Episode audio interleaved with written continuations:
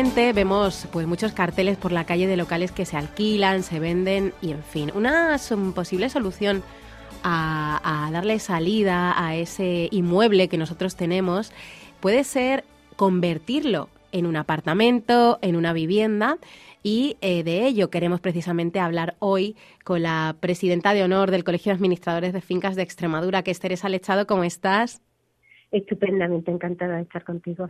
Vamos a repasar cómo tenemos que hacer qué procesos hay que seguir para conseguir revertir, bueno, pues ese uso, ¿no? De darle otro uso a un local que, bueno, pues a lo mejor lo tenemos para desde hace un montón y no se nos había ocurrido esta posibilidad.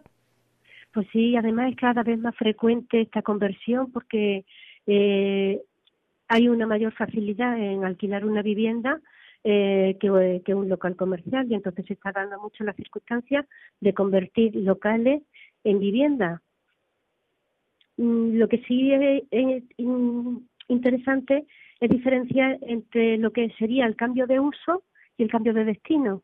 El cambio de uso supondría que un local que, yo que sé, en el que se ejerce determinada actividad comercial, eh, se cambie a otra actividad diferente. Sí. Y el cambio de destino eh, supondría que un local se transformara en vivienda o una vivienda en, en local o viceversa, aunque lo normal es que un local se transforme eh, en vivienda y podemos ver, si te parece, eh, cómo se puede llevar a cabo esta, esta transformación.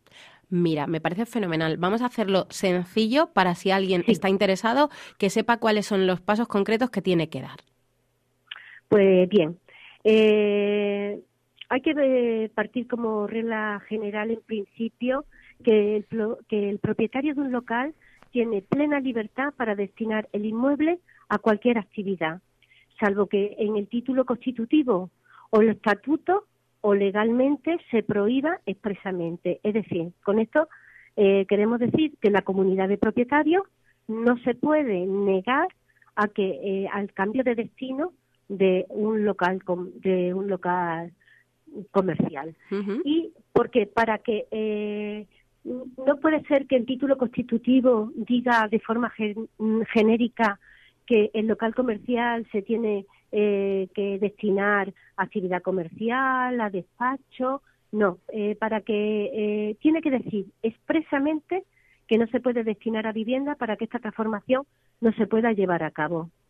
Perfecto. Y así además esta misma este mismo sentido es el que marca la jurisprudencia y además hay sentencias del Tribunal Supremo eh, que dice que eh, la comunidad no puede poner una limitación al derecho de propiedad que está reconocido constitucionalmente, a no ser que, como digo, expresamente el título constitutivo los estatutos prohíban esta, esta actividad, o bueno, o sea, una actividad eh, de las que recoge el artículo 7.2 de la Ley de Propiedad Horizontal, que sea eh, molesta, insalubre, peligrosa, eh, en, cuyo caso, pues sí se podría, sí se podría prohibir esta edificación. Por otra parte, también eh, para hacer esta adecuación, para si quiere mm, comentamos administrativamente, pero eh, para poder hacer esta transformación hay también que diferenciar entre eh, si se tienen que alterar o no elementos comunes. Es decir, ah. si para,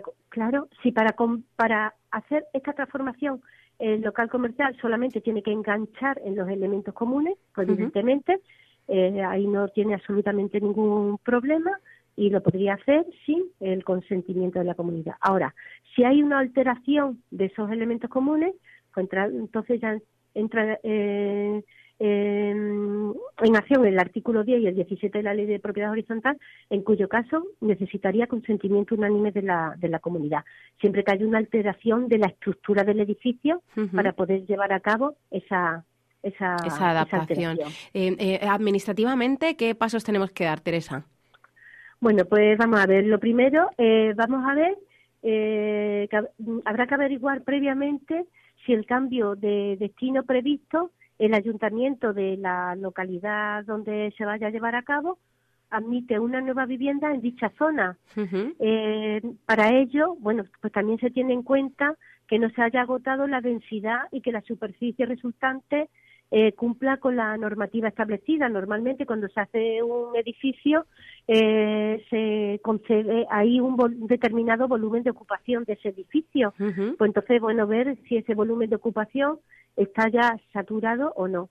No obstante, hay veces que aún estando ese volumen de ocupación eh, completo, el ayuntamiento autoriza a este cambio de, de, de, destino. También, bueno, es lógico, la futura vivienda deberá reunir los requisitos de habitabilidad vigente en cuanto a ventilación, humo, habitaciones, altura, eh, etcétera, ¿no? Y habrá que solicitarle al ayuntamiento una licencia de cambio de uso para lo que habrá que aportar un proyecto justificativo del, en el que se, se detalle que se va a cumplir esta, esta normativa.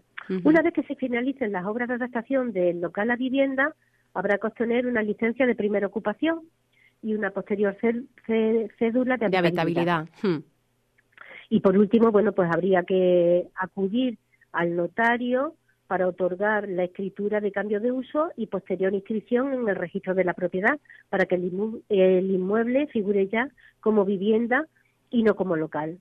Perfecto, pues yo creo que... y ya bueno, ya en el catastro eh, habría que cambiar también el catastro el cambio de uso de local a vivienda. Estupendo, Teresa. Bueno, luego también hay que decir, porque ya no tenemos más tiempo, pero hay que decirle a la gente que tienen que ver también un poco las ordenanzas municipales, porque por ejemplo aquí en Plasencia tienes que tener eh, acceso desde el portal a ese local y si no, no te dejan convertirlo, que es un caso que, que bueno, que conocemos particular y eh, que ha motivado nuestra charla de hoy.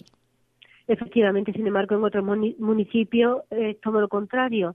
Es preceptivo que se acceda desde la calle a, a la vivienda. Entonces, claro, hay que estar un hay que ver también las ordenanzas municipales, efectivamente. Gracias, Teresa. Un besazo. Un beso muy grande.